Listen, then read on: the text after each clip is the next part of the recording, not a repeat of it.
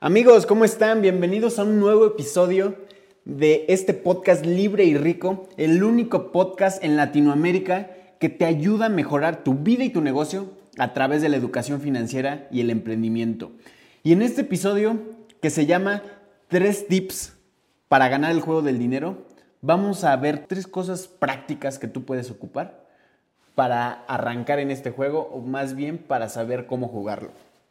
Ahora, eh, no sé si se han dado cuenta de este tipo de personas, de los pobres que parecen ricos y los ricos que parecen pobres. Y déjenme explicar mejor esta frase para que quede claro. Una vez un mentor me dijo, me dijo la frase de, Roberto, si te vas a dedicar a este mundo del emprendimiento, este mundo de los negocios, no sirve de nada parecer rico. No sirve de absolutamente nada, no sirve de nada parecer, solo serlo.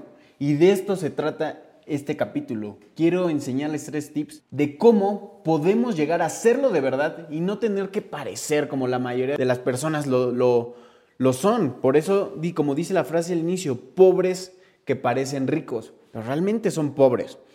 Ahora, como ya les había dicho la estadística, eh, está alarmante de que el 97% de la gente llega a los 65 años de edad quebrada, eh, o sea, que tiene que seguir trabajando, por eso hay tantos viejitos que están eh, recogiendo la basura, que siguen trabajando, vendiendo dulces, a eso se refiere. 65% de la población, perdón, 97% de la población sobrepasa los 65 años y tiene que seguir trabajando, si no se muere. Ahora, para evitar esta parte, para evitar ser de este 97% y, e integrarnos al 3% que consigue libertad financiera, te voy a dar estos tres tips. Y vamos con el tip número uno. Y el tip número uno es, la riqueza no se mide en dinero, se mide en tiempo. Así tan raro como se escucha. No se mide en cuánta cantidad de dinero tienes en el bolsillo, sino se mide en tiempo. Y déjame explicarte por qué. Eh, quiero que te imagines a esa persona que va saliendo de la universidad ¿Y qué es lo primero que hacen? Empiezan, salen de la universidad, encuentran un sueldo, un trabajo con un sueldo medianamente pagado, van a la agencia y se compran un carro a crédito de 15 mil dólares. Pasa un tiempo, pasa un año, dos años, tres años, empiezan a tener relaciones amorosas y van ahora, pero ahora van al banco a sacarse un crédito para una casa de unos 100 mil dólares. ¿Te das cuenta cómo esta persona aparentemente, socialmente, se puede percibir como exitosa? Pero recuerden, no todo lo que brilla es oro. Si tú pudieras ver el estado financiero de esta persona, tú te pudieras dar cuenta que está en menos 115 mil dólares, menos 110 mil dólares en su balance de dinero. Y socialmente la podemos percibir como una persona que ya tiene su carro, que ya tiene su casa, pero está hasta el cuello del, de, las deudas y no puede salir de ahí. ¿Por qué no se mide de esta forma? Ya ves cómo no se mide en dinero ni por lo que se ve. La verdadera riqueza se mide con algo que yo llamo supervivencia financiera.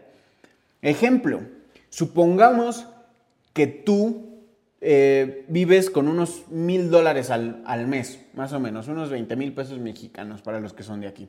Pero resulta que tus inversiones, tus activos te generan ingresos recurrentes por 500 dólares.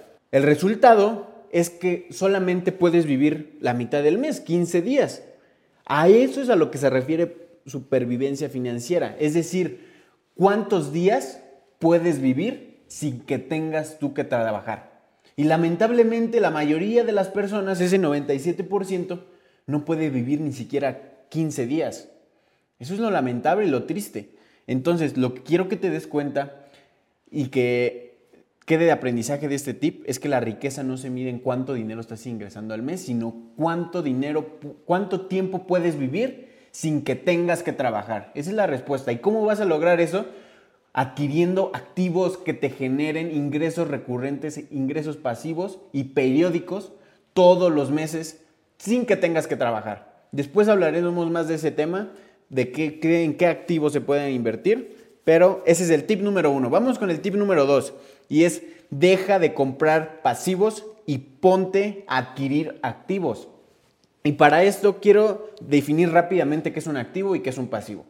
Un activo es, así quiero que lo vean, cualquier cosa que ponga dinero en tu bolsillo y las palabras más importantes, trabajes o no. Esa es la palabra más importante. Y un pasivo, por el otro lado, es todo lo contrario. Cualquier cosa que saque dinero de tu bolsillo, trabajes o no. Vamos a poner un ejemplo de cada uno. Un activo pudiera ser, vámonos básicos, un carro que pones de Uber, por ejemplo, o que pones de taxi. Obviamente tú no tienes que conducirlo, tú no tienes. Vas a poner una persona que se va a sentar en el carro y se va a poner a trabajarlo. Esa es una cosa que te va a poner dinero en el bolsillo, trabajes o no. Tú puedes estar tirado en la cama, puedes estar sentado, pero ese carro va a estar trabajando y va a estarte generando ingresos. No vamos a, no vamos a discutir si es un activo estratégico y que sea un buen activo pero solo quiero que lo tengas como ejemplo. Y un pasivo, y nos vamos a ir al lado más extremo. Un hijo, una persona, un hijo es un pasivo. ¿Por qué? Porque va a requerir dinero, trabajes o no. No te estoy diciendo que, que no vayas a tener hijo, por supuesto que la familia es maravillosa, pero quiero que lo veas desde ese punto para que lo entiendas. Un hijo, tú estés tirado en la cama por enfermedad, tú estés eh, acostado, sentado en el sillón, un hijo va a requerir es una cosa que va a sacar dinero de tu bolsillo, trabajes o no.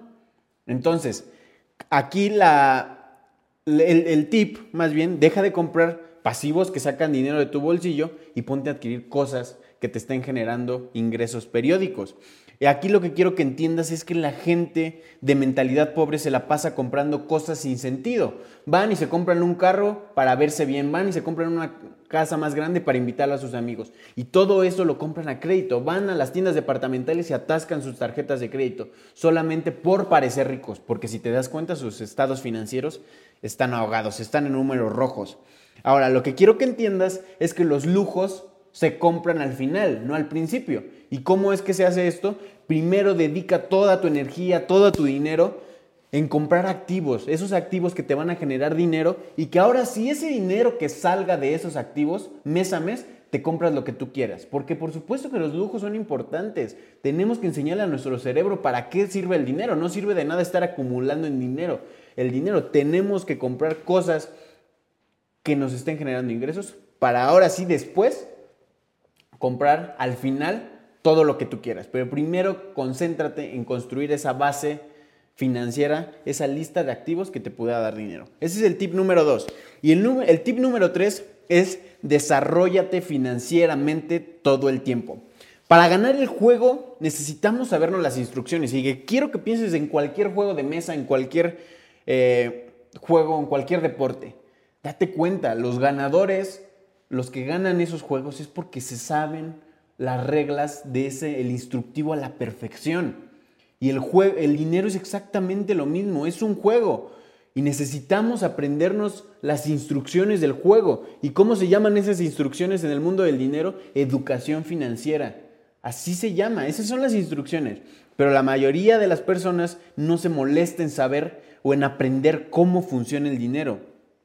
Algo que, que diferencia a una persona rica de una pobre es que los ricos no es que tengan mejores relaciones, no es que eh, tengan más dinero, no es que tengan suerte, no, para nada. Lo, lo, que diferencia a una persona rica de una pobre es que los ricos se saben las instrucciones del juego, saben cómo jugar con el dinero. Y esa es la importancia de estarte desarrollando financieramente todo el tiempo, porque vas a aprender las reglas del juego y las reglas del juego en el dinero todo el tiempo se están actualizando. Así es que es aquí está lo importante de sabérselas las reglas del juego. Ahora, ya que hablamos de activos, quiero decirte cuál es el activo más poderoso que tú tienes y que tal vez no te has dado cuenta. El activo más poderoso que puedes tener es tu cerebro, es tu cabeza. Si tú todo el tiempo le estás depositando información de valor, en este caso que estamos hablando de la educación financiera, tu cerebro todo el tiempo te va a regresar dinero. Como dice la frase de Benjamin Franklin, vacía tus bolsillos en tu cerebro y tu cerebro va a llenar tus bolsillos. De eso se trata, ese es tu activo más poderoso. Te pueden quitar absolutamente todo en la vida, los carros, todas las cosas materiales que te imagines. Pero si tu cerebro está perfectamente bien entrenado y se sabe las instrucciones y está bien entrenado, va a poder hacer dinero una y otra y otra y otra vez. Así que con eso yo me quiero despedir. Recapitulamos los tres tips. El tip número uno, la riqueza no se mide en dinero, sino se mide en tiempo y lo mido en algo que se llama supervivencia financiera. ¿Cuánto tiempo puedes vivir sin que tengas que trabajar? El tip número dos, deja de comprar pasivos y ponte a adquirir activos, ponte a adquirir cosas que te dejen dinero, no que te saquen dinero constantemente. Y el tip número tres, desarrollate financieramente todo el tiempo. Esos es los tres tips que les quiero dejar el día de hoy. Y recuerda, si te gustó este capítulo, si crees que alguien tiene que escuchar esto, por favor compártelo, porque lo que quiero, que más quiero es que más gente se una a esta iniciativa de 3% para que pueda ayudar, me puedas ayudar a impactar a más personas. Así que con eso me despido. Yo soy tu amigo Roberto Manjarres. Recuerda que si te detienes, no llegarás. Nos vemos allá.